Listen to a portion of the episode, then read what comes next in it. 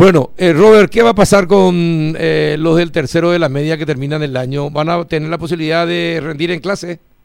Bien, y te van a tener la posibilidad de retornar. Eh, no necesariamente para rendir, esa es una, una un mensaje para los jóvenes principalmente y para los docentes. No es necesario para rendir este esta posibilidad de retorno, sino más bien para actividades de socialización, de, de un reencuentro, que es importante, que para el sistema educativo es muy importante porque va a establecer, como que dice, una experiencia de manejo de una educación presencial condicionada que vamos a tener el próximo año. El próximo año venimos y vamos a tener que establecer ya, en base a las condiciones como se, se prevé el año, el inicio del próximo año, una educación donde algunas familias van a decidir enviar a sus hijos a las escuelas y colegios y otras que no.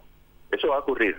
Entonces, para nosotros recabar experiencia tenemos un protocolo que lo vamos a estar este, que lo vamos a estar haciendo público en las próximas horas. ¿Y qué va a pasar con los profesores si hay un solo profesor para una materia y que cómo cómo va a enseñar en clase y al mismo tiempo con la computadora con todos los que no, se van? ¿Cómo sería, Robert? No, vos sabés que esta es una magnífica oportunidad también. No quiero nomás anticipar la, la solución porque la vamos a estar socializando en el Atiguazú. Es bastante complicado. Yo le decía al equipo que el 2021 es mucho más complejo y desafiante que el 2020. Sí, sí, sí. El 2020 todo estamos habitual, ¿verdad? Pero el 2021 la, la, el hecho de que los dos sistemas tengan que estar al mismo tiempo en, en, operación, por así decirlo, implica desafíos como los que decís, ¿verdad? Pero hay hay respuesta para eso, Carlos.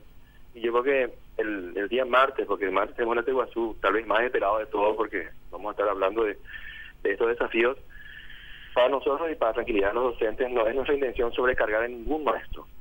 No es la intención nuestra sobrecargar a ningún maestro y, realmente el sistema hoy día tiene condiciones para poder llevar ambas ambos mecanismos, ambos sistemas de educación presencial y virtual sin que se produzca la sobrecarga de los maestros, que es lo que están temiendo mucho los gremios docentes. Eh, leía expertos de otros países hablar para importantes medios de comunicación como BBC Mundo, eh, el país de España, el mundo, ABC de España también, sobre la educación y, muchos consideran que este es un año perdido, eh, Robert, en materia de educación. Eh, y que los chicos eh, finalmente no aprenden porque todo, no hay un método que pueda hacer que ellos aprendan de, de, manera virtual. ¿Coincidís con, con, con esos expertos? No, depende mucho de, qué es lo que miras, ¿verdad? No, creo que sea un año perdido porque se ha, desarrollado lo esencial, de alguna manera. Como bien decían los expertos, nadie estaba preparado para esto, nadie tenía experiencia en esto.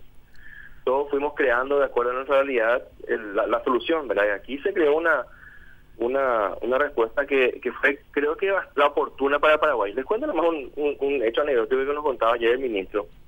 Cuando uno dice que la plataforma no, no es consultada por los maestros. Y eso dicen algunos, ¿verdad?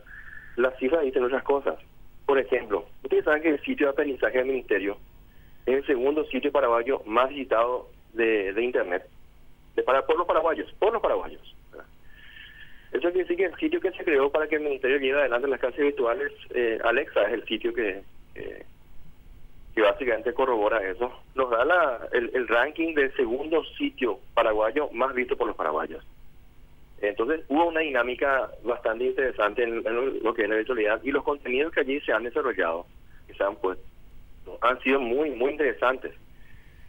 Yo creo que eso nos da la posibilidad de que el 2021, cuando tengamos que de vuelta establecer una oferta virtual, esta va a ser mucho mejor que la que tenemos hoy, porque estamos aprendiendo bastante de las cosas que, se pueden mejorar. No es para nosotros un año perdido, es un año totalmente diferente, cierto, donde si ponemos en la balanza todos los factores, este es un año donde los docentes, y hablo de todos los docentes, habrán salido con capacidades de uso de tecnología mucho más avanzados que, los que tenían hace siete, ocho meses atrás. Ahora, eh, eh los estudiantes, ¿verdad? Eso realmente genera una plataforma muy interesante para que podamos utilizar a la tecnología como un elemento que nos ayuda a avanzar en la educación, que tanto necesitamos avanzar en ritmo ahora.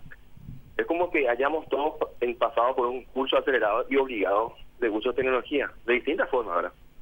Bueno, entonces, bajo esa perspectiva, Y en cuanto a aprendizajes, bueno, yo, yo quisiera siempre comparar con lo que es la normalidad, el periodo normal de, de clases presenciales. Y, y, creo que no hay mucha diferencia respecto a eso, porque lo que voy a decir puede resultar polémico, ¿verdad? La gente dice, los estudiantes no, no se concentran, los estudiantes no, no, no de repente no, no prestan mucha atención, eso dice la gente y, y tiene razón, pero también ocurre esa la normalidad, la presencialidad. No todos los estudiantes tienen una misma actitud hacia el estudio. Algunos son mucho más Claro, pero eh, pero en la clase el profesor se da cuenta y entonces puede trabajar, pero en las redes uno no se da cuenta porque uno está, puede estar mirando, pasa el perro, está jugando con el perro y ya no le escuchó al, al, profesor. En cambio, presencialmente el profesor puede notar eh, más cosas, eh, Robert. Pasa el hermanito por el otro lado, le dice algo, de repente se levanta, va y trae algo. Es decir, permanentemente así, los chicos son muy inquietos. Pero presencialmente el profesor puede notarlo más. No, por supuesto, por eso es que nada reemplaza al, a la eficiencia de una clase presencial. Lo que se hizo ahora y bueno, es la opción que, que existe y, y, creo que dentro de las posibilidades que se tenían tecnológicas en el país, se llegó a un a una solución eh, adecuada para nuestras circunstancias, ¿verdad? No es que nosotros nomás lo decimos. En cuanto a cobertura llegamos. Lo decimos nosotros, lo dicen en encuestas de, de UNICEF, incluso los mismos jóvenes hicieron una encuesta hace poco tiempo y también revelan eso, de que hay reacciones diferentes, hay como, como también existe en la presencialidad, ¿verdad? Pero para mí decir que categóricamente fue un año perdido, no, no estoy de acuerdo en absoluto con eso. Al contrario, eh, tiene sus aspectos negativos, por cierto, sí existe, pero tiene también sus muchos aspectos positivos que creo van a sentar las bases para que podamos aprovechar eh, el, lo que se viene el próximo año. Te comento una experiencia, alguna vez te comenté sobre esa experiencia del gran paso que le llamábamos, donde dábamos clases completas de física, química, matemática, ¿te acuerdas de eso? Sí. Incluso biología estamos dando ahora. Los jóvenes que participan en esa clase nos comentan que son las clases, las mejores clases de su vida. Pues son clases completas dadas por docentes de altísimo nivel, eh, que nosotros el próximo año queremos potenciar, por ejemplo, eso. Vamos a, vamos a poner a disposición de los jóvenes clases completas de 40 a 45 minutos de docentes que tienen, paraguayos por cierto, que tienen una didáctica y una, un conocimiento disciplinar muy sólidos. Y los jóvenes, no, digo que todos van a ingresar, pero todos van a tener la posibilidad de hacerlo, de ingresar gratuitamente y tener también las clases del día en, formato, este, en, tipo de video, pero con, docentes que tienen este, una, una experiencia y una didáctica muy importante. Eso va a ayudar muchísimo también a que los jóvenes puedan tener una, una especie de formación uniforme en cuanto a calidad. Eh, por otra parte, eh, se habla de que más de 500 mil jóvenes salieron del sector privado y fueron a las escuelas públicas.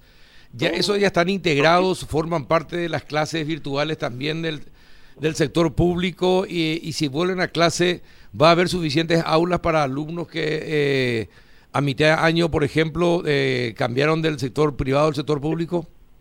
una consulta, ¿de dónde salió ese número de 500 mil? Eh, creo que Luis Fernando eh, maneja ese dato. No, en absoluto, no, absoluto, en absoluto. Eh, realmente nosotros tuvimos una... Parece mucho, a mí también me pareció así. No, no, porque no, para comenzar no hay luego 500 mil estudiantes en el sector... Privado. Eh, privado, uh -huh. no, no, hay 300 mil entre privados y subvencionados, hay 300 mil. Es el número, ¿verdad? pero no hubo no hubo una migración mira o sea, mil no son o sea, se, se, se habrá ponido dos, dos ceros más son cinco mil estudiantes ah, cinco los que mil. se han, se han pasado uh -huh. en total no es un número significativamente grande es cierto es un número que tal vez duplique lo que es normalmente se da por les cuento esa, esa migración del privado al oficial se da siempre no es una cuestión exclusiva de la pandemia uh -huh. nosotros estamos dando estamos teniendo una tasa de de migración de unos 2.500 estudiantes por año, por año, en la normalidad, uh -huh. en la normalidad, ¿verdad? Uh -huh.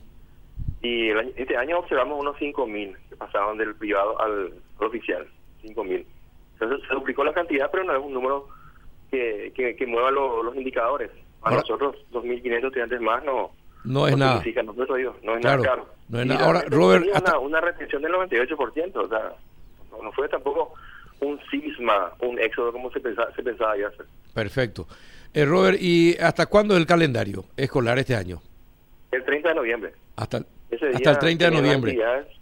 Y, y, para los, los, estudiantes, ¿verdad? Los estudiantes siguen trabajando. Ahora, y este y si vuelven en noviembre los chicos, en los pocos días que van a ir, ¿Tienen que eh, ser con acuerdo de los padres o se van nomás simplemente al colegio? No, no, no, sí, tiene que ser con acuerdo de los padres, se tiene que establecer los famosos grupos burbujas, establece el protocolo, así como en un, en un lugar comercial que uno ingrese, se anota quién entra. Si hay 15 chicos, que es la capacidad máxima recomendada por sala, esa es la capacidad máxima, no más de eso. Eh, esos 15 chicos son estables. No es que de repente eh, un grupo de 15 y de repente viene otra persona fuera, fuera del grupo, ¿verdad? No, no lo puede ingresar, son mm. grupos estables. Esas son las cosas que queremos eh, tener experiencia este año, ya es importante eso. Entonces no es que cualquiera puede formar parte de un grupo bruja, para que un grupo bruja reciba un integrante más, tiene que pasar por un protocolo también, para que pueda ser ampliado el grupo. ¿Y qué significa? ¿Que va a haber clase mañana y tarde? Sí, va casi mañana y tarde, los turnos mañana en la mañana y la tarde en la tarde. Claro, pero, pero los que estaban, por ejemplo, los que estaban en la mañana se van a dividir en dos grupos, eh, de, tres, de 15 y 15, 15 en la mañana y 15 en la tarde. No, no, no, eh, sí, no, no, no va a ser así, van a, ser, van a estar en su mismo turno, pero van a estar en días intercalados nada más. Eh, una de las propuestas que... ah, se van a ir tres, tres días a la semana, se van a ir a, a las clases. Así es, así es, jornada completa, porque la idea es eh, es una de las ideas más fuertes, todavía no está totalmente definido, pero una, una de las ideas más fuertes es que la presencialidad la tengamos en las asignaturas más eh, instrumentales, por ejemplo. No en todas las materias va a ser la, las clases virtuales, ¿entiendes? Claro, eso va a incluir eso va a incluir los días sábados como días de clase. No, sábados no, sábados no. Y entonces va a haber un grupo que va a estar eh, tres veces una semana y al otro día, a la, la otra semana se cambian. Eh, dos veces. Esa es una, son, son varios escenarios que se manejan. Pero mm. lo que sí estamos apuntando aquí es las materias instrumentales, ya sabemos que son matemáticas, castellano, historia. Esas son las asignaturas de ciencias también. Son las asignaturas instrumentales las que van a estar fundamentalmente dándose en formato eh, virtual, digo presencial, y con eso también se reduce el, el movimiento también de toda la comunidad educativa. Eh, es una situación bastante interesante desafiante y lo, lo trabajamos eh, muy de cerca con la gente del Ministerio de Salud, nos apoyó también la gente de UNICEF, la gente de la Sociedad para la Pediatría y la Sociedad para la Psicología. Entonces, se trabajó con instituciones que tienen mucha experiencia en el manejo de situaciones de crisis. Juanito, Viceministro, cuando eh, el Ministerio dice todos tienen que aprobar este año, ¿es, ¿es, una medida tomada, decidida ya, si es vinculante tanto para colegios públicos y privados y subvencionados? Y si aquellos que tienen una calificación deficiente van a hacer una especie de curso doble el año que viene, Viceministro, ¿qué, ¿qué se planea? No, no, no, no, es, no es así como, como se dice. Yo creo que se, se malinterpretó. Nosotros hemos hecho todo el esfuerzo por explicar a la comunidad educativa eh, y, hemos emitido documentos inclusive que, así lo respaldan. Pero no es así como, como se dice que, todos pasan, y porque eso desanima muchísimo, desanima muchísimo a la comunidad educativa que hizo un esfuerzo extraordinario por avanzar. No, un chico, el tratamiento es diferenciado entre los más pequeños hasta el sexto grado y los más grandes que son a partir del séptimo grado. Un chico de, de, de séptimo grado para arriba puede repetir el año si es que no no no aprueban el examen de, de, regularización que se da en marzo del 2021, el chico va a tener que repetir el año. Lastimosamente se da. Para los más pequeños el tratamiento es diferente. Se da lo que le llaman promoción asistida. Es como que el chico que está en segundo grado y de alguna manera no, no, no pudo completar las capacidades de este año en las evaluaciones, se le admite en el tercer grado. Se le admite y se le da un tratamiento especial, eh, un acompañamiento tipo nivelación, como le llaman, donde él recibe una asistencia especial para poder apoyarle en su grado, tercer grado, y en el, grado que está llevando condicional. Pero no es una cuestión así que se va a promover. Eso tiene base científica, no es una cuestión que, que es antojadiza. Nosotros tenemos que ser muy conscientes que los más pequeños tienen un, principalmente los más vulnerables, hay que tener muy bien que esto va apuntado fundamentalmente a la población más vulnerable, que es la que suele tener esta situación, no todos, entiendan.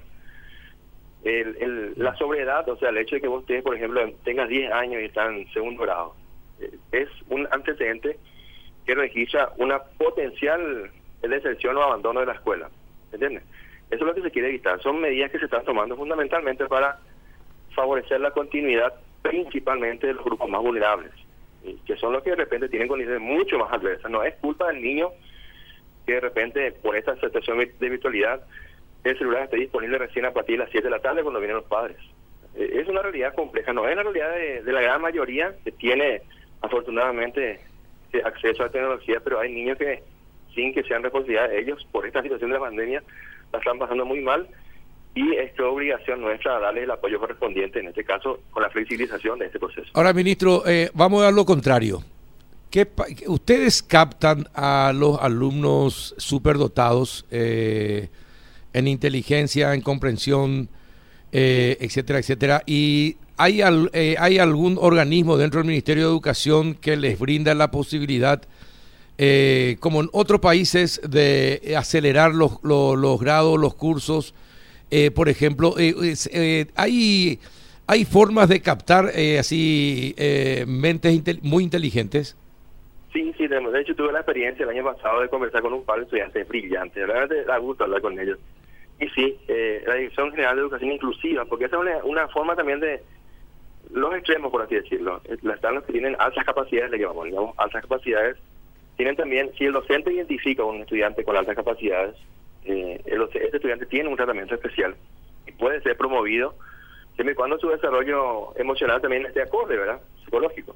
Y sí, hemos tenido chicos que, que tendrán ahora 10, 11 años y están en, en ya en noveno grado, ya incluso en cerca del bachillerato. Tenemos, he conocido a un par de jóvenes, uno, uno de ellos es de Carapeguá, un joven brillante, eh, que sí, tenemos ese, ese paso. Estamos comenzando como ministerio avanzar en el tratamiento de altas capacidades, pero sí, ya tenemos, Carlos, esa posibilidad de que los chicos que se, identifican como de altas capacidades puedan avanzar a un ritmo diferente de sus compañeros. Ahora, yo te cuento algo que, que ocurre. Los maestros no están preparados para, para ver eso y los consideran una molestia en la mayoría de los casos, viceministro, y se tendría que hablar con los maestros también para que identifiquen y ellos puedan colaborar, porque generalmente los van marginando, los van tachando de hinchas, porque en cinco minutos aprenden lo que los otros aprenden en dos jornadas, eh, por ejemplo, y después se aburren y después parece que molestan al resto, e incluso a los profesores.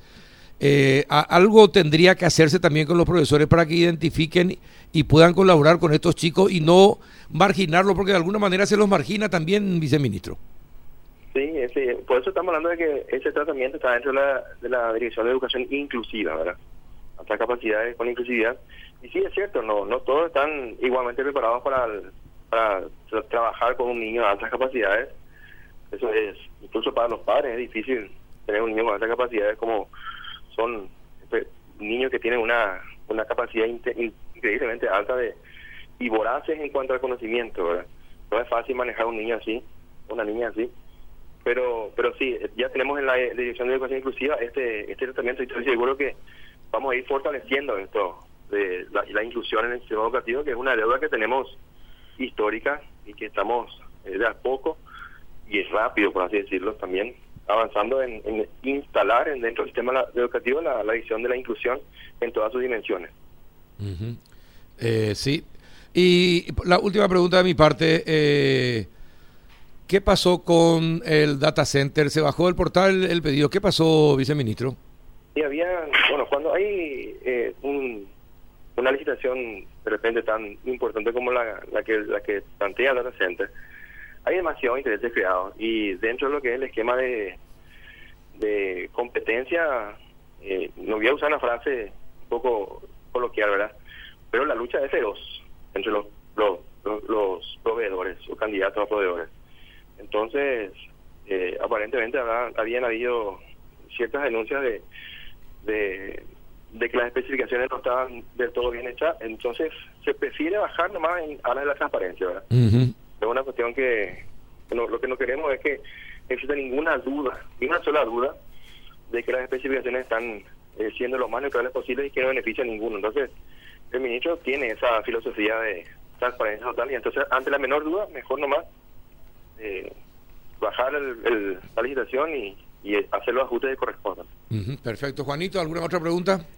No, Carlos, muchas gracias al viceministro. Robert, muchísimas gracias por atendernos. A ustedes. Hasta luego. El viceministro de Educación, Robert Cano, está, va a ser opcional.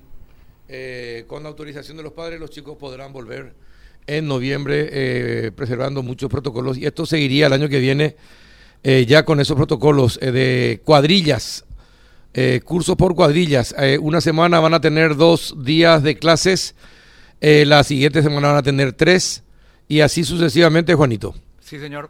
Vamos a ver qué tal sale, Carlos. Vamos a ver qué tal sale.